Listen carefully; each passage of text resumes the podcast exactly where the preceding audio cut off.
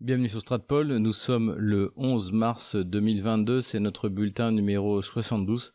Nous sommes toujours à Moscou et il est 22h30 heure de Moscou. Avant de démarrer cette vidéo, n'hésitez pas à aller voir en commentaire comment vous pouvez nous aider sur Tipeee, Paypal, Patreon. N'hésitez pas à vous procurer le livre noir de la gauche française pour comprendre pourquoi est-ce que Emmanuel Macron veut faire la guerre à la Russie, ou en tout cas au moins une guerre économique sans prendre aucune considération vis-à-vis du désastre que ça va causer à notre économie et à nos classes moyennes. Pour nos Patreons, nos Tipeee et nos PayPal, il y aura une conférence exceptionnelle, un supplémentaire, le 15 mars à 20h heure française. Donc euh, j'enverrai le lien sur les sites Patreon et Tipeee et également sur la messagerie de PayPal. Donc euh, pour les PayPal, il faudra aller consulter votre messagerie. Je remercie à tous ceux qui se sont abonnés récemment. Je continue à répondre, mais en fait il y a une vague d'abonnements tout simplement. Donc je vous remercie et c'est pour ça que j'ai pas le temps de répondre à tout le monde, mais je vais le faire. Il y aura un petit message pour chacune des personnes. Donc comme d'habitude, on va faire un retour sur la situation militaire en Ukraine.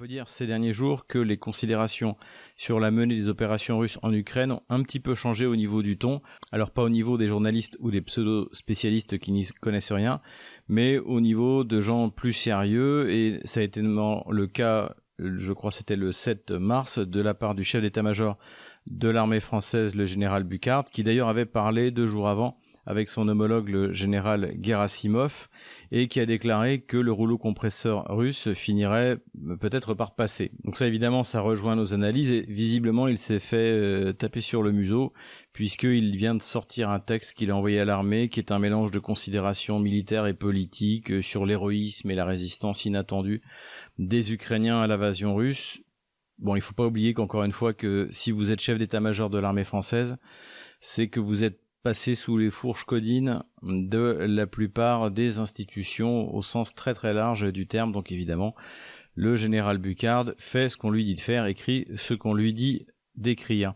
Plus intéressant tout de même, c'est cet article, cette interview dans le Figaro du général Kempf qui aborde la question des sources, en fait, qui affirme que l'armée russe a subi des pertes colossales. Je, ne m'attarde même pas à ces sources. Hein. encore une fois, je, je m'attarde à la carte militaire, à la carte des opérations, et où il est tout en nuances. Et on sent très bien que une partie de l'establishment militaire français n'a pas envie non plus complètement de se ridiculiser en allant dans le discours journalistique et euh, glucksmano euh, qui nous explique que l'Ukraine euh, s'est soulevée contre euh, l'invasion russe. Et on a finalement eu également cette déclaration en Lituanie qui est un peu passée inaperçue de Blinken, donc qui aurait pu d'ailleurs être prise par Stratpol. Donc ça veut dire qu'il y a une prise de conscience au niveau des élites occidentales, même si elles ne le disent pas totalement ouvertement, que en fait la guerre est déjà terminée, comme je l'ai dit depuis une semaine pour l'armée ukrainienne, puisque elle est totalement enfermée dans différents chaudrons, qu'elle n'a aucune initiative stratégique et que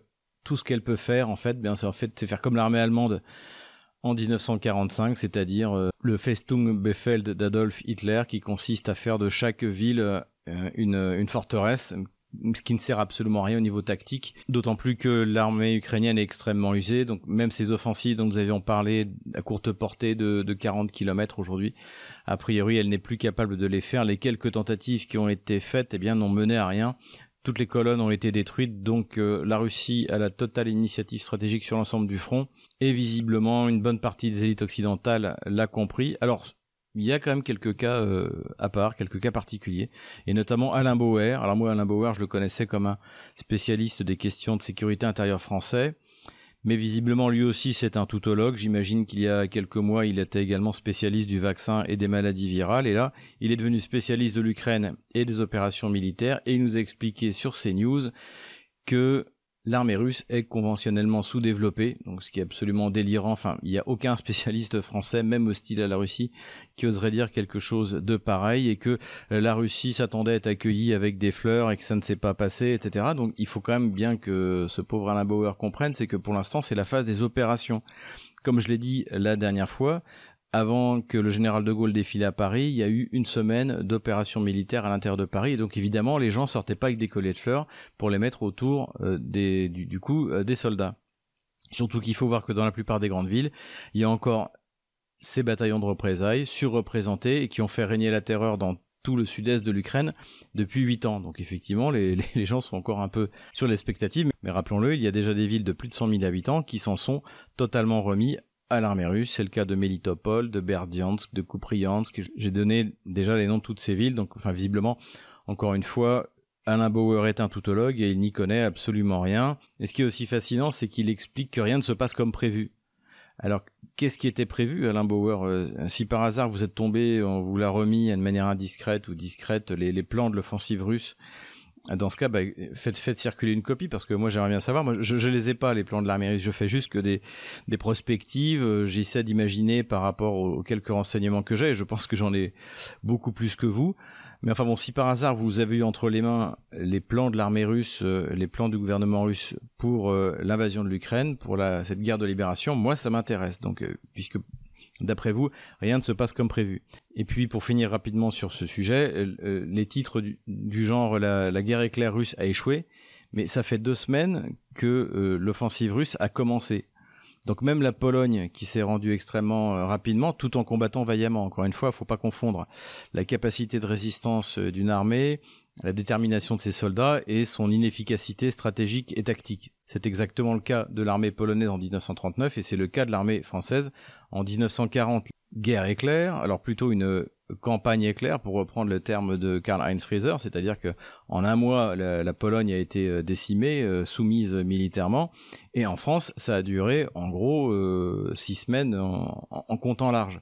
Là aussi, c'est pas qu'on sait que nos soldats n'ont pas été courageux, c'est simplement qu'on était mal commandés parce que la gauche avait préparé cette défaite. Alors je vous renvoie encore une fois à mon bouquin, le livre noir de la gauche française. Et tous les historiens sont bien d'accord que entre le 10 mai 1940 et euh, le 25 juin de la même année, eh bien, euh, il s'est passé une guerre éclair, ou encore une fois, plutôt une campagne éclair, donc sur un territoire qui est l'équivalent de l'Ukraine. Donc aujourd'hui, on en est à deux semaines de campagne russe. On verra dans deux semaines si ça a été une blitzkrieg ou pas. Donc pour l'instant, euh, tous ces stratèges en chambre ou ces stratèges de plateau de télévision qui nous expliquent que l'armée russe est enlisée, au bout de deux semaines, au bout de deux semaines c'est du grand n'importe quoi. Alors c'est choquant quand on entend ça dans la bouche d'un général. Euh, ça l'est moins quand on l'entend dans la bouche bah, de quelqu'un qui est en fait un, toutologue, hein, qui est sorti de son domaine de compétences pour faire des considérations sans intérêt sur la qualité de l'armée russe et sur la conduite des opérations. Mais revenons maintenant à la réalité de la situation sur le terrain parce qu'il y a eu quelques changements assez intéressants et assez décisifs à mon avis. Donc euh, j'ai repris la carte de mon dernier bulletin. Alors les choses ont un peu bougé, mais euh, en fait j'ai pas trouvé mieux et finalement il y a à peu près tous les endroits qui sont importants et donc on fait rapidement un petit tour du nord vers le sud en passant par l'est. Donc à Kiev l'encerclement continue. Il y a des combats à l'est de Kiev, donc qui tournent à l'avantage des Russes et qui va leur permettre à terme de boucler l'encerclement de la ville. Mais en ce moment, ce n'est pas la priorité. Sur Kharkov, les troupes progressent lentement, je parle des troupes russes. De toute manière, encore une fois, les Russes prennent leur temps pour liquider les groupes ukro-nazis puisqu'ils essaient d'éviter au maximum des pertes dans la, dans la population. D'ailleurs, c'est un signe, hein, c'est-à-dire que les Russes, eux, prévoient l'après, alors que, eh bien, finalement, les, aujourd'hui, les habitants de Kharkov s'aperçoivent que les unités de représailles n'ont aucune pitié et se cachent derrière les civils, se cachent derrière les bâtiments euh, euh, publics, etc., etc.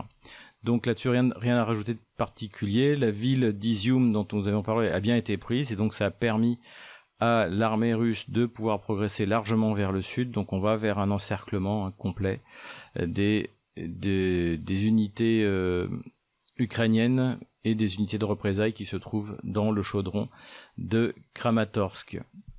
Il y a quelque chose d'extrêmement important qui s'est passé, c'est que la ville ici que vous voyez sous mon curseur, qui s'appelle Volnovakha, donc qui est une ville qui est à mi-chemin entre Mariupol et Donetsk, a été prise après de durs combats par les unités de la République populaire de Donetsk et de, de l'armée russe, et ce qui fait que désormais, eh bien, tout ici est verrouillé. Les unités de représailles qui sont coincés dans Mariupol n'ont désormais aucun espoir. Et surtout, ça va permettre à ce front-là d'avancer largement. Et d'ailleurs, c'est ce qu'il a commencé à faire pour progresser vers Zaporozhye et vers. Donc la, prise de Volnovakha définitive est quelque chose euh, qui est un, petit tournant dans cette offensive. Sur Mariupol, la situation est extrêmement dure. Comme je l'ai dit, comme les Ukro-nazis considèrent les habitants comme des sous-hommes, et eh bien en fait là, tout leur est permis, ils ne les laissent pas sortir, ils leur tirent dessus quand, quand ils essaient de s'enfuir. Cela dit, les unités russes ou pro-russes progressent et petit à petit on voit les habitants sortir et qui décrivent effectivement cette situation, c'est-à-dire une ville de 450 000 habitants pris en otage par les ukro-nazis. De toute manière, ici, comme l'a dit le porte-parole de la République populaire de Donetsk, c'est pour les ukro-nazis, c'est soit la reddition, soit la mort. Donc là, comme je l'ai dit, grâce à la prise de Volnovacha, eh bien, le front progresse tranquillement vers le nord. Et le plus important, eh bien, c'est ce qui s'est passé désormais autour de Nikolaïev. Hein, je l'avais expliqué, c'est-à-dire que la, stratégie, qui n'en est pas vraiment une des Kieviens, c'est d'utiliser les villes comme des bastions qui leur permettent de faire des raids sur une quarantaine de kilomètres et de revenir.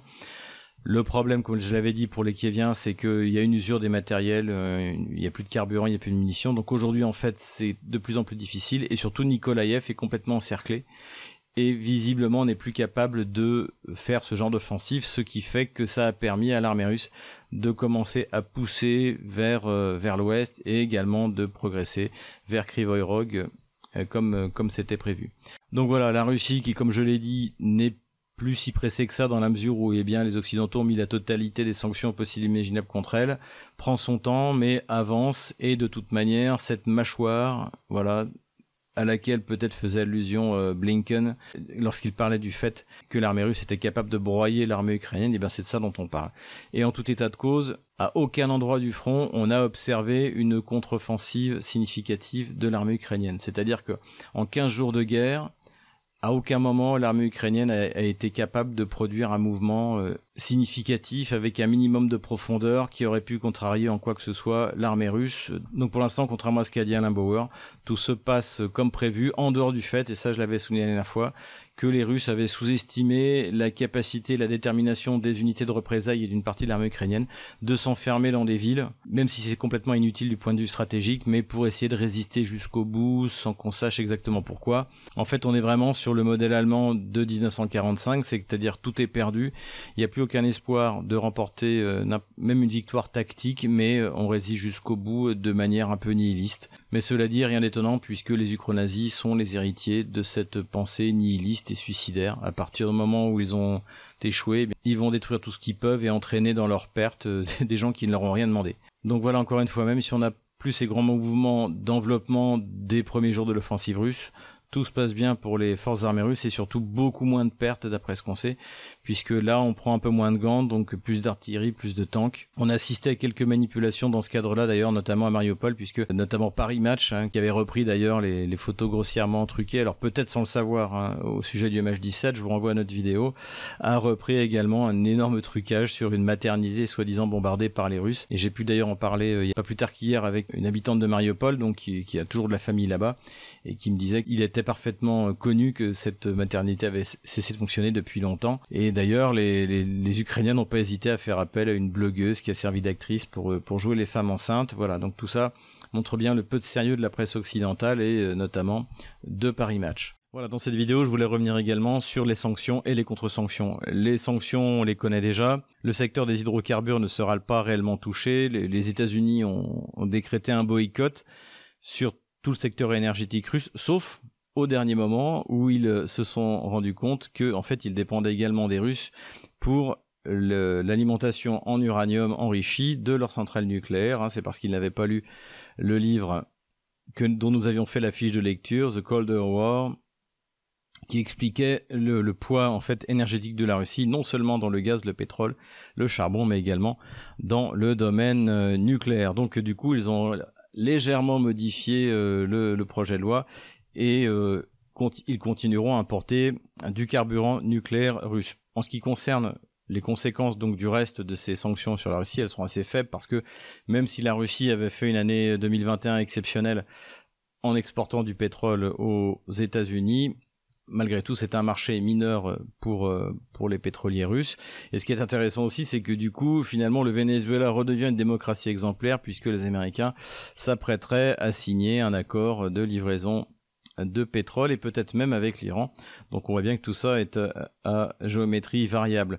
Le problème en fait pour la Russie des exportations de, de carburant de toutes sortes, ce n'est pas les États-Unis, c'est l'Europe. Et, pour l'instant en Europe, eh bien on ne sait pas trop quoi faire parce qu'il est impossible de se passer des hydrocarbures russes. Alors on a quelques génies, on a, on a, souvent parlé de Bruno Le Maire, mais on a également Jadot, candidat à la présidence, qui nous explique qu'il va falloir mettre un pull et baisser un peu le, chauffage au nom de l'Ukraine. Donc dans ce domaine-là, le délire continue, mais il ne faut pas s'attendre à de grands changements. Autre sanction, on en a parlé, c'est de couper le SWIFT, mais les banques russes qui sont utilisés pour faire le, justement le commerce de ces hydrocarbures n'ont pas été touchés. Donc là aussi, finalement, la mesure est assez molle. La conséquence, eh bien, c'est que désormais, en Russie, toutes les entreprises, à commencer euh, par la mienne, eh on a contacté euh, nos clients, nos fournisseurs pour leur euh, demander s'ils avaient une banque. en plus, je travaille avec l'Asie qui utilise le système chinois CIPS et je peux vous dire qu'une fois qu'on sera connecté à ce système, on n'utilisera plus jamais le dollar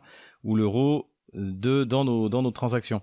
Donc euh, donc tout ça évidemment est contre-productif. Visa, Mastercard ont également bloqué les cartes. Alors toutes les Visa Mastercard qui ont été mises en Russie fonctionnent, je peux vous le dire, moi j'en ai, euh, puisqu'elles devaient inclure automatiquement, et ça c'est grâce à depuis 2014, le système de banque euh, MIR, donc en fait vous pouvez utiliser tranquillement vos cartes russes, et après pour aller à l'étranger, eh bien désormais les banques russes vont se mettre à utiliser UnionPay, qui est le système chinois, puisque la Chine soutient la Russie de manière euh, extrêmement euh, publique, ce qui est assez rare d'ailleurs pour, pour la Chine qui est toujours très prudente. Là, il est clair que toute pression contre elle euh, n'aboutira à rien dans ce domaine. Elle comprend bien que c'est une question stratégique fondamentale pour mettre à bas ce totalitarisme économique occidental. Donc, donc voilà où on en est. Après, il y a une pression énorme euh, des États-Unis et du Quai d'Orsay un français.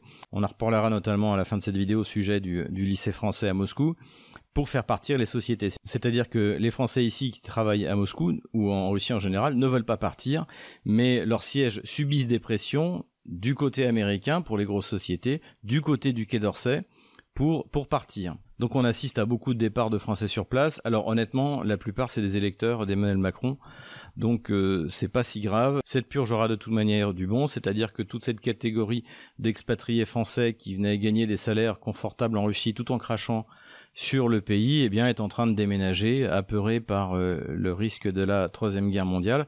Donc là-dessus, c'est plutôt une bonne chose je peux vous dire que de la communauté nationaliste française à Moscou, personne ne part. Tout le monde est content et tout le monde sait que désormais il y aura des opportunités, notamment avec euh, l'Asie, avec euh, il y, a des tas de choses à faire grâce à ces sanctions, grâce aux contre-sanctions dont je vais parler dans un instant.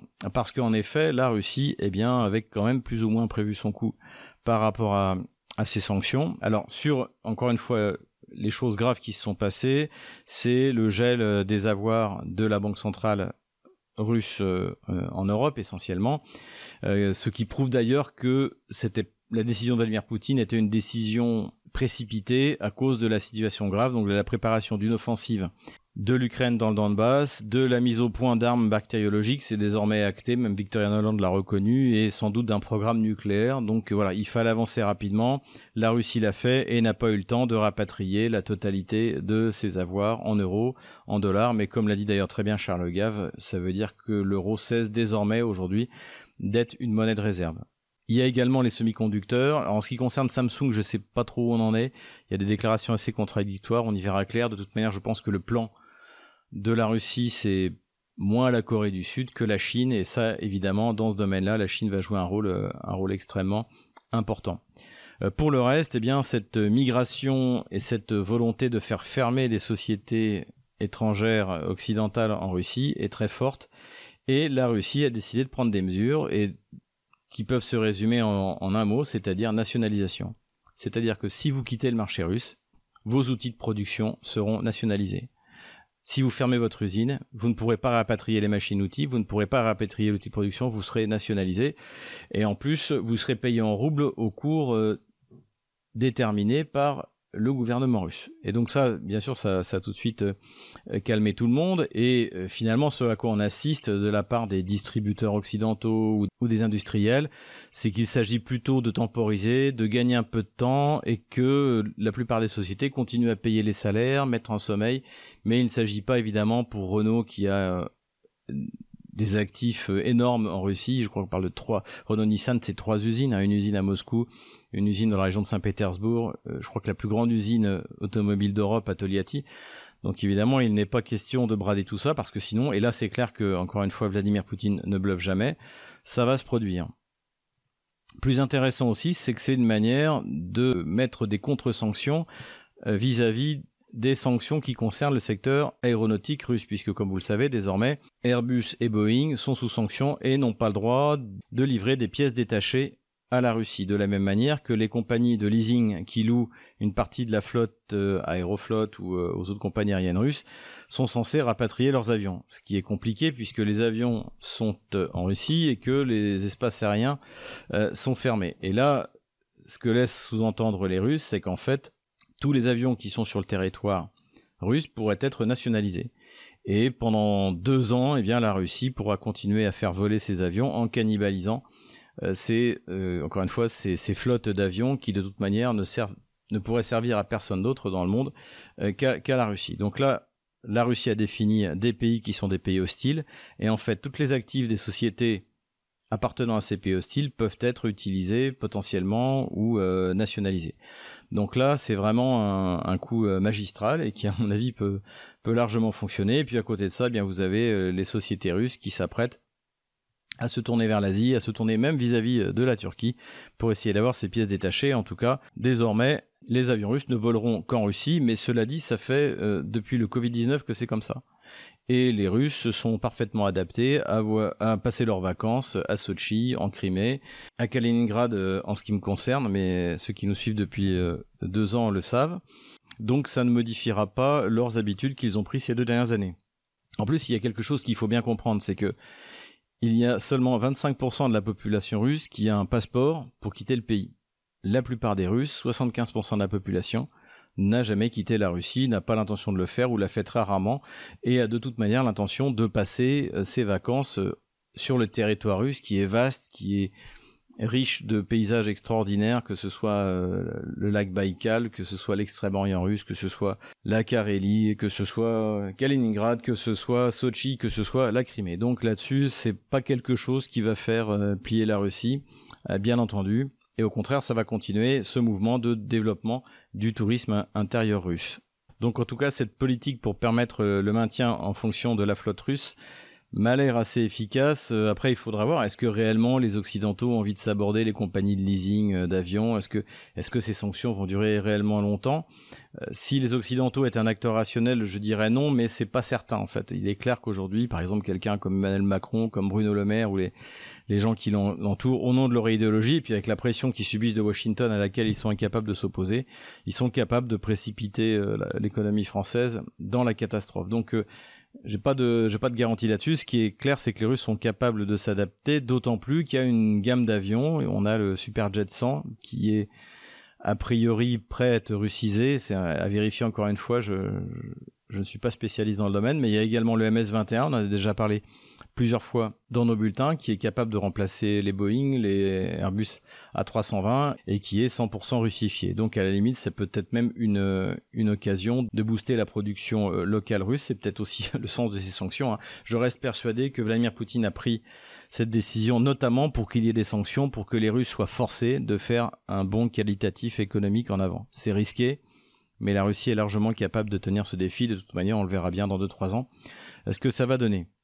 Intéressante aussi est la manière dont la Russie résiste à l'attaque sur sa monnaie, puisque forcément toutes ces offensives contre son économie sont également des offensives contre sa monnaie. Donc on a assisté à une dévaluation, pour vous donner un ordre d'idée, on est autour de 50%, puisqu'on est passé d'un euro à 85, 88 euh, roubles à, euh, je crois, 130, 130 euh, roubles.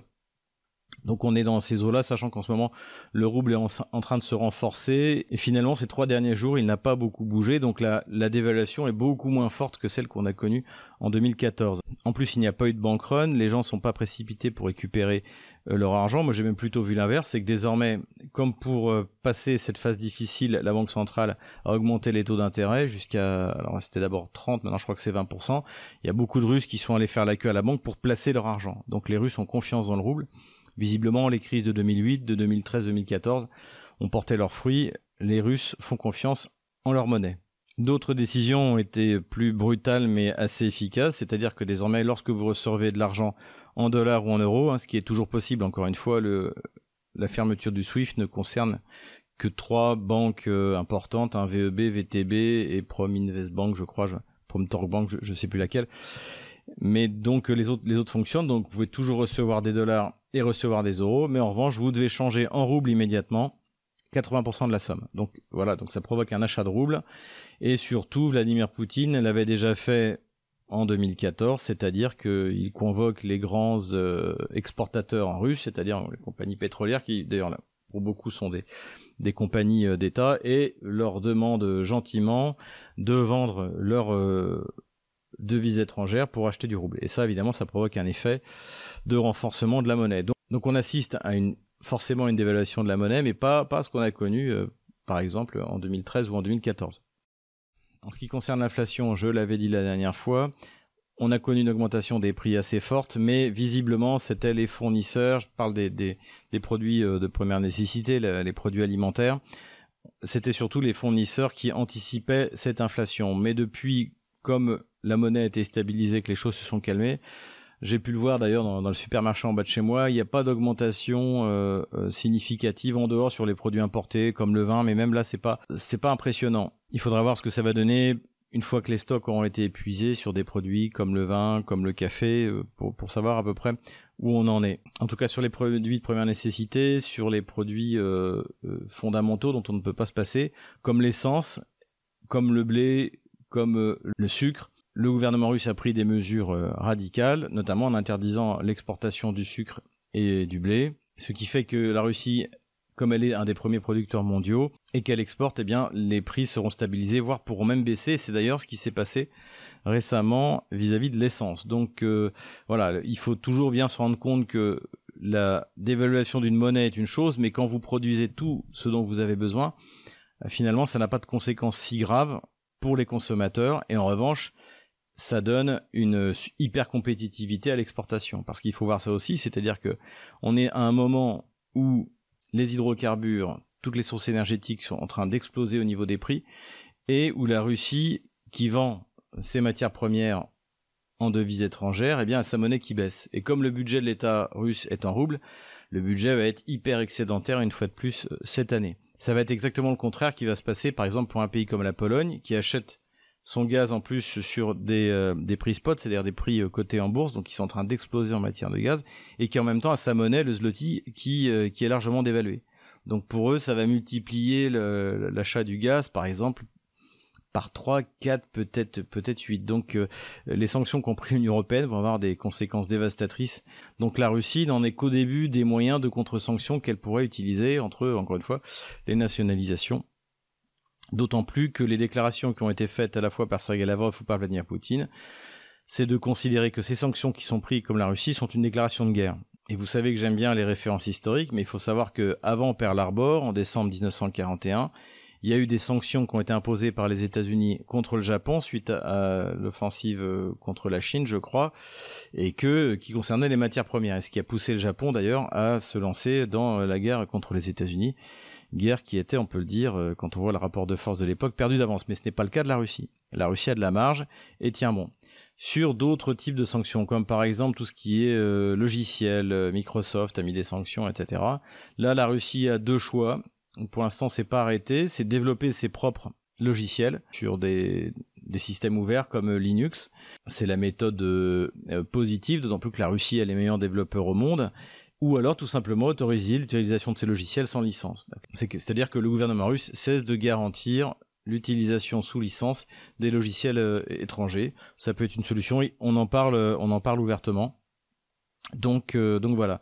De toute manière, à partir du moment où la Russie considère que la mise en place de ces sanctions est une agression contre la Russie, elle peut nationaliser les entreprises, elle peut confisquer, elle peut produire euh, des copies sans licence, tout, euh, tout devient possible et c'est pas elle qui a commencé. C'est, ce sont encore une fois, ce sont les occidentaux. On voit ça également dans le domaine de tout ce qui est réseaux sociaux, puisque aussitôt que euh, YouTube a décidé de ne plus accepter la monétisation des euh, blogueurs, des animateurs de réseaux russes, eh bien, contact le réseau social principal russe, a déclaré qu'ils étaient en train de mettre en place un système équivalent et que là toute la publicité qui serait générée serait reversée aux auteurs.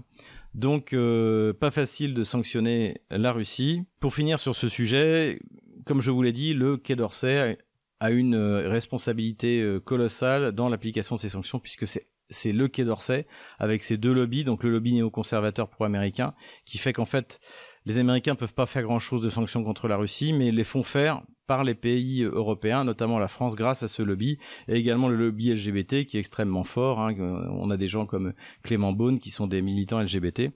Et donc euh, ces gens-là ont décidé, pour faire du mal à, la Russie, plutôt à la relation franco-russe, de fermer le lycée français, d'après ce qu'on sait, et, euh, et, de forcer les, les, professeurs à repartir. Alors, pour l'instant, bon, c'est encore à l'étude, mais il y a quelques, il y a un petit groupe qui s'est créé et qui a l'intention d'essayer de récupérer le lycée français si par hasard le gouvernement français décide de s'en débarrasser. Le lycée français, ça fait 18 ans qu'il a été créé. C'était à l'initiative de Jacques Chirac. C'est un accord qu'il avait avec Vladimir Poutine.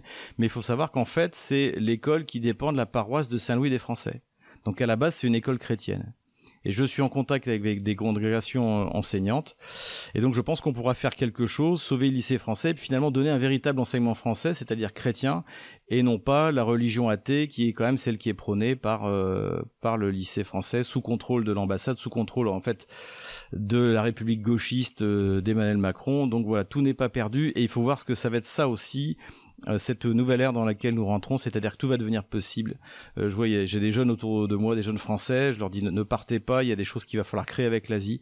On peut reprendre le contrôle du lycée français, en faire une véritable école, euh, école française. Donc ne partez pas, il y a des gens qui sont prêts à payer cher pour investir là-dedans parce qu'ils parce qu'ils croient, parce qu'ils aiment la France et qu'ils veulent.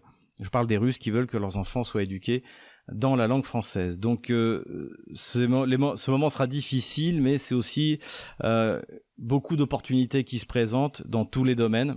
Et, euh, et je vois les choses telles qu'elles se passent.